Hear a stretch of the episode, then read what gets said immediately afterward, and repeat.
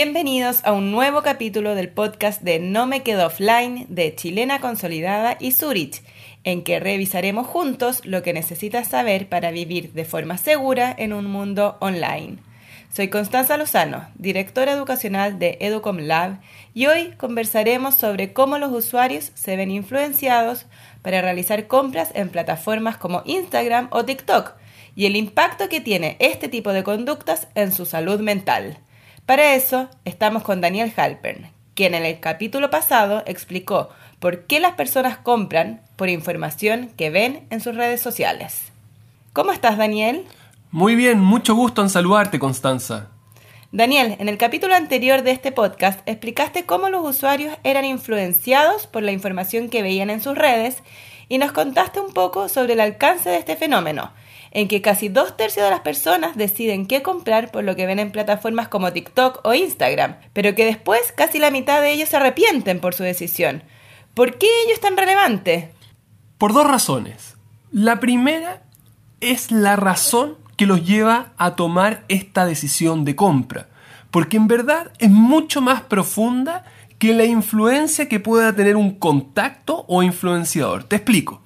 De acuerdo al mismo estudio de la asesora financiera Bankrate que conversamos en el capítulo pasado, uno de cada tres adultos en Estados Unidos que tienen redes sociales, es decir, el 34%, dicen que se han sentido mal con respecto a sus finanzas después de ver las publicaciones de otros.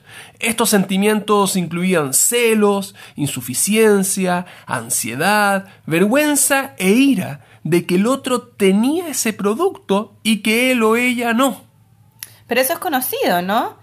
Que las personas se comparan y se sienten mal con respecto a los demás frente a lo que ven en sus redes sociales.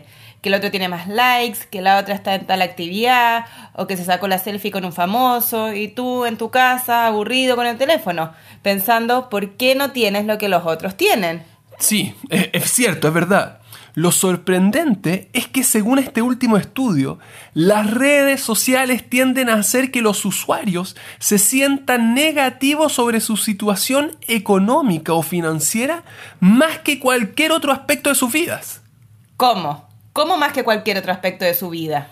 Así es, al contrastar la vida que ven de los demás en las redes, el 34% dijo que se sentía mal con sus finanzas.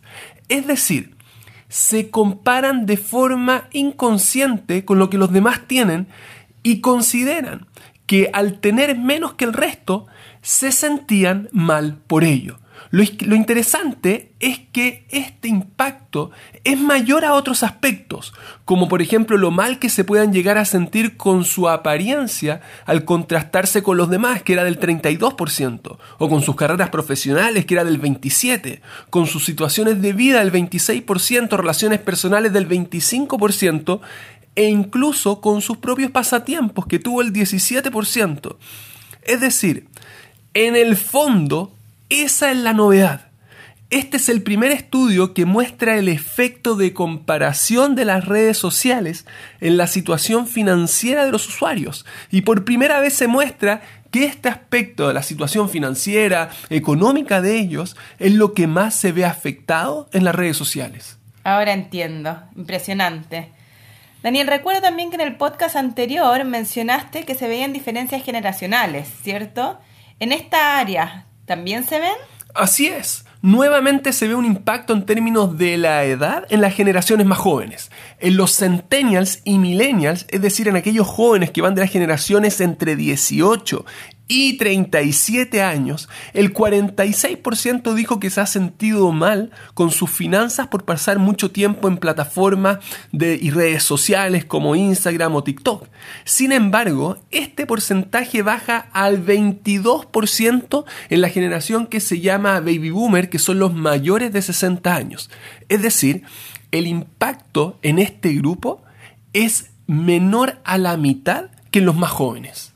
Daniel, antes de interrumpirte, mencionaste que este impacto era relevante por dos razones, pero mencionaste solo una, la de sentirse mal con sus finanzas. ¿Cuál sería la segunda? El segundo aspecto es que estos jóvenes están creciendo en una sociedad poco realista, en la que ven el mundo financiero de forma imprecisa a través de las redes sociales. El hacerles creer que ser exitoso profesionalmente es fácil y que por el estilo de vida que muestran es sencillo lograr altos ingresos. El problema es que esta es una imagen distorsionada, porque lo que se ve en las redes sociales es lo que la gente gasta, no los ingresos que logran. Y muchas veces las personas en verdad no tienen esos ingresos que el nivel de gasto muestra y se endeudan. Pero hay datos que muestran esta preocupación que muestras. Sí, mira, el estudio de Bankrate mostró también que casi dos tercios de los padres con hijos menores de 18 años que tienen acceso a las redes sociales creen que las plataformas, estas redes sociales, les han dado a sus hijos expectativas poco realistas sobre el dinero. Y esto es complejo, porque los niños y jóvenes pueden ser mucho más vulnerables frente a esta presión que se ve en las redes sociales al ser más influenciables y no tener tanta experiencia de vida. Pueden sentir que pueden confiar, por ejemplo, en cierto amigo o en influenciador y solo después se dan cuenta que el consejo o forma de vida que esta persona está proyectando puede puede no ser el mejor enfoque para él o ella. Daniel, ¿y podrías darnos un par de consejos para evitar esta presión? Sí, mira, justo leí unas muy buenas recomendaciones de Lauren Anastasio, que es la directora de asesoramiento financiero de una empresa que se llama Stash. La primera que dice ella es practicar la regla de las 24 horas, es decir, la persona puede poner el artículo que quiere como en el carrito de compra, pero recomienda esperar un día completo antes de realizar esa compra. ¿Por qué? Porque cuanto más espera, más probable es terminar dándose cuenta de que en verdad no requiere ese artículo después de todo. De hecho, Anastasio recomienda esperar una semana antes de comprometerse con una compra. Y a veces ella dice interesantemente la emoción de agregar algo en tu carrito y anticipar que te va a llegar ese artículo por correo, por ejemplo, puede ser más emocionante que poseer el artículo real. Lo segundo es tomar nota de todas las cosas que uno ve en una semana que le dan ganas de comprar y contrastarlo con lo que saldría del estado de sus finanzas. Es decir, ver cuánto tiempo le costaría ganar el dinero para que se dé cuenta del esfuerzo real y valore de esa forma mejor su tiempo por el trabajo que realiza. Lo tercero es proyectarse a futuro y preguntarse ¿cómo me sentiría con esta compra dentro de cuatro semanas? Si uno puede decir con confianza que se va a sentir cómodo y satisfecho con la cantidad de dinero que está gastando en ese artículo y espera que continúe dando la alegría, perfecto. Entonces puede sentir un nivel bastante alto de convicción de que es algo que realmente quiere. Pero si no es así, no se recomienda.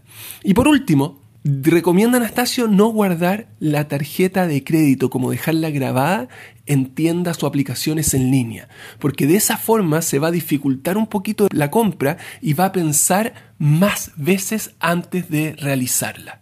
Excelente, me encantaron los consejos. Muchas gracias Daniel por estas importantes reflexiones y ya saben, los dejamos invitados a escuchar nuestro próximo podcast en www.chilena.cl y www.zurich.cl, en que seguiremos revisando temáticas de educación digital. Nos vemos.